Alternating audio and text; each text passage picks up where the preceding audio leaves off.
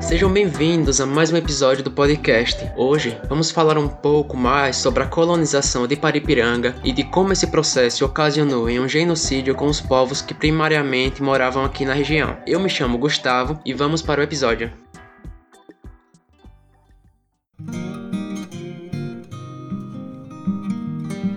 Para quem não sabe, Paripiranga já foi chamada de Malhada Vermelha, Vila do Coité, Patrocínio do Coité, enfim. Mas muito antes de ter casas e lojas, a região era habitada por indígenas nômades da etnia Quiriri. Mas com a concessão de Seis Marias na região, calma que eu já vou explicar o que são Seis Marias. O destino dos povos nativos da região não foi diferente de tantos outros em todas as Américas. Foram massacrados enquanto lutavam e os que sobreviveram foram obrigados a fugir para outras regiões, um dos maiores piores processos de genocídio que a humanidade já presenciou. Mas como eu falava antes, os colonos que assassinaram muitos dos indígenas vieram para cá pela concessão de Seis Marias, lotes de terras dados por representantes do rei de Portugal a colonos que se interessassem pela região. E da mesma forma que outras regiões do Brasil, Paripiranga também passou pelo ciclo da cana-de-açúcar, tendo seus dois principais engenhos batizados de Santa Cruz e o outro de Coité. Com o passar do tempo, a Vila Coité ganhou fama de ter ótimas terras e mais pessoas começaram a vir para a região e de forma orgânica uma cidade surgiu nas redondezas. Esse foi apenas um pequeno resumo para vocês conseguirem entender melhor os podcasts que irão por vir. Muito obrigado a todos que ouviram até aqui. Todas as fontes vão estar na descrição e eu vejo vocês no próximo episódio.